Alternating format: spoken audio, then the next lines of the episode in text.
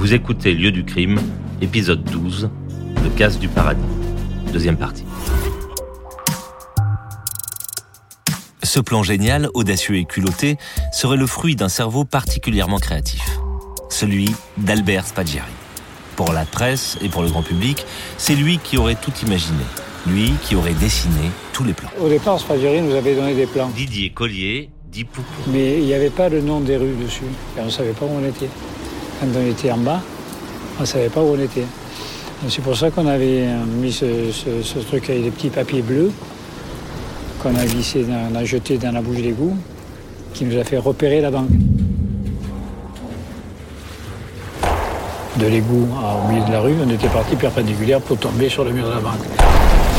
On s'est aperçu qu'on déviait un peu sur la gauche, ce qui fait qu'on est tombé en plein sur une armoire, qu'on a eu la facilité de pousser avec le vérin. Fait tomber dans un petit débarras qui donnait accès dans la chambre forte.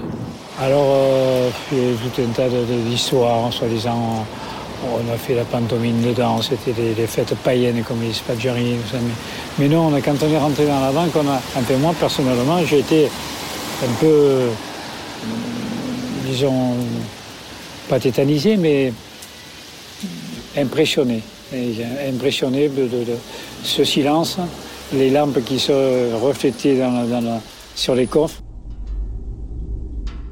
On était peut-être une bonne quinzaine à travailler dans la salle des coffres. Ah oui. On était tous réunis euh, à travailler sur les coffres. Enfin, le plus dur restait quand même à faire. Fracturer les, les- les coffres, ça n'a pas été facile.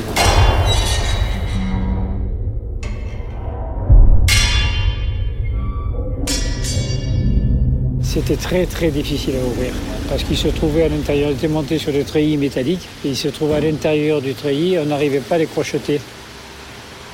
Donc il a fallu taper avec des masses sur le, le cadre pour voiler un petit peu le masque et rentrer avec une, pince monseigneur pour crocheter la porte.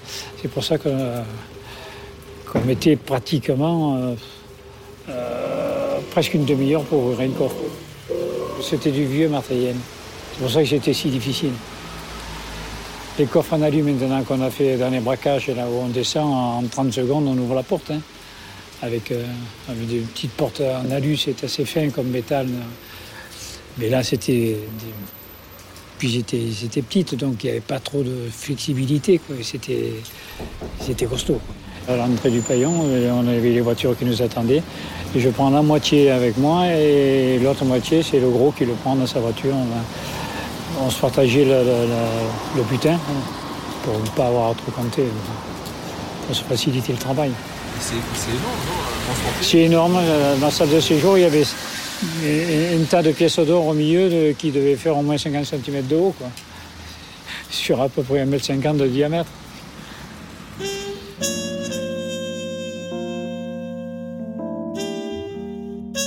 Ce cas spectaculaire fascine le public, la presse se fend d'énormes manchettes, la police cherche et les casseurs se cachent. Ils restent introuvables. Pourtant, deux des guetteurs de l'équipe vont se faire serrer. En cherchant à fourguer leur part du butin, des lingots d'or, ils se démasquent. En suivant leur piste, les policiers remontent jusqu'à une maison de l'arrière-pays niçois, à Castagnier une des principales planques des égoutiers. Castanet nous a servi simplement le week-end pour aller se reposer. Les policiers mettent un nom sur le propriétaire des lieux, un certain Albert Spaggiari. Il appelait ça les oies sauvages.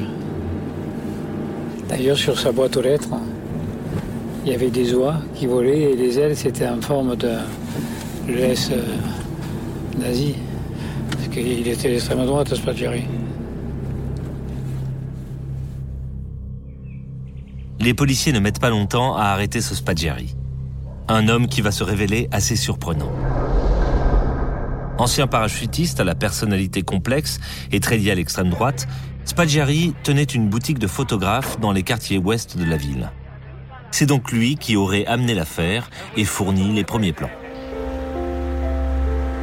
La boutique de Spaggiari existe toujours. J'y suis revenu avec Didier Collier, qui habitait à deux pas durant toute la durée des travaux. une boutique de photographes. Quoi de plus normal pour un Spaggiari obsédé par son image? Si la légende fait de Spaggiari le cerveau de l'opération, il y a de grands doutes sur sa réelle importance. Pourtant, les informations qu'il détenait sur la banque étaient bien réelles et leur origine bien mystérieuse. Parce qu'il avait un ami, toujours de l'OS, dont il n'a jamais donné le nom, qui n'a jamais été inquiété. Roger Louis Bianchini, journaliste. Qui lui avait fourni les, le plan des égouts de Nice. parce qu'il travaillait pour une société niçoise, dont je tairai le nom, euh, médecin, Jacques Médecin, le, maire de l'époque, qui était emblématique maire de Nice, euh, euh, voulait, pour éviter qu'il y ait des, des antennes sur les toits, tout ça, faire un, circuit en quelque sorte de distribution de la télévision souterrain. Donc il avait chargé cette société de faire une étude en utilisant les égouts plutôt que de percer des tranchées partout. Et donc ce copain avait trouvé le, euh, lui avait fourni le plan des égouts. Spaggiari va fasciner la presse, le public et même la police. Son parcours de vie dévoile bien des raisons à ce besoin de briller aux yeux de tous. Tout le temps quitte à se mettre un peu trop en avant. Spaggiari est, le, fils d'une famille modeste d'immigrés italiens qui s'installe à Laragne, une bourgade des Alpes de Haute-Provence. Spaggiari va à l'école et les, les, enfants le surnomment le petit spaghetti. Et pour lui, c'était très humiliant, bien sûr. Et toute sa vie, il a gardé à la fois, à la fois l'obsession de devenir quelqu'un d'important, pour, pour oublier cette humiliation, ce, qualificatif humiliant. Et euh, en même temps, il est resté un enfant toute sa vie. En même temps, c'était très, très curieux. On retrouve toujours Spaggiari. C'était un personnage toujours contrasté. Après, il était farfelu. Comme voilà, quand, quand le cas a été réalisé, il s'était persuadé qu'il était vraiment le cerveau. Didier Collier, il est allé voir les Américains pour leur proposer le, ce, service en disant Moi, je suis le cerveau du casse d'Anis. Je suis à votre service si vous avez besoin de moi.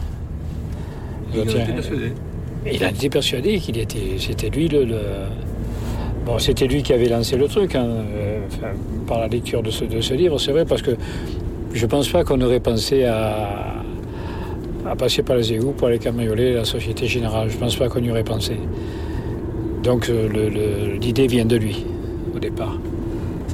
Ensuite, après, il a, fallu l'appliquer, la réaliser. Quoi, Spaggiari n'était probablement pas le cerveau de l'affaire. Mais un dernier rebondissement, particulièrement extraordinaire, va définitivement l'inscrire dans la légende.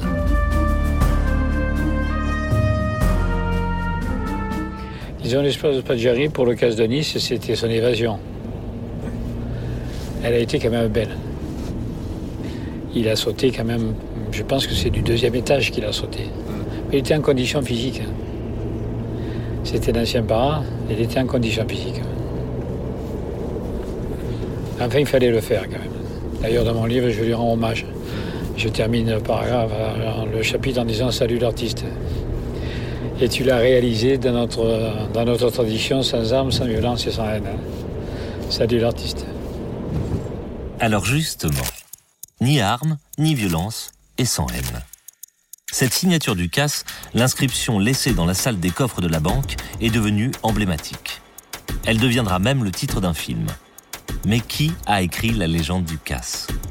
Spaggiari ou quelqu'un d'autre? Ce n'est qu'un seul qui a écrit, c'est le, on l'appelait le gros.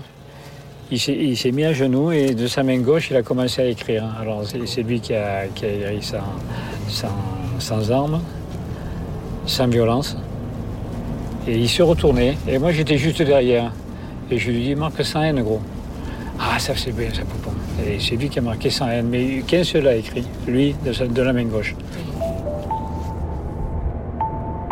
On ne réussira jamais à remonter jusqu'au véritable cerveau, même si on se doute de qui il s'agit. À part Spaggiari et quelques bras cassés de guetteurs, le reste de la bande ne sera pas inquiété ce qui a été étonnant, c'est que personne n'a parlé, personne ne s'est vanté. C'est assez rare chez les truands parce que certains truands aiment bien se valoriser de ce, dont ils ont fait. Ça commence souvent sur l'oreiller et ça finit au comptoir parfois.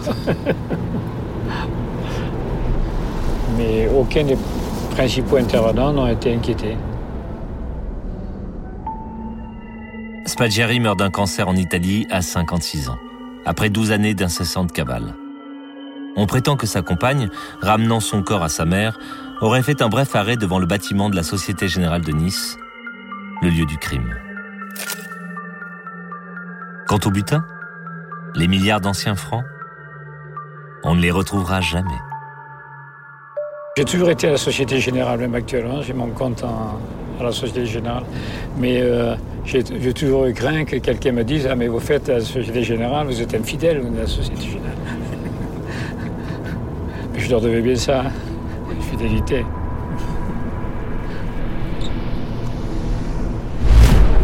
Depuis le casse de Nice, les salles des coffres sont systématiquement équipées d'alarmes.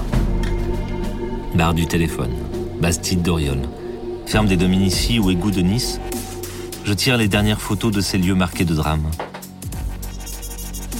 Les souvenirs sombres, déchirants, poignants et même parfois ironiques remontent doucement à la surface, comme des photos que l'on développe.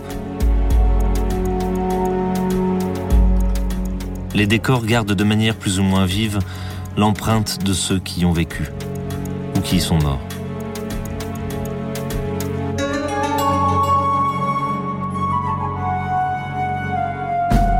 Et comme perdurent les fantômes des lieux de crime, je crois que les traces du passé ne s'effaceront jamais complètement.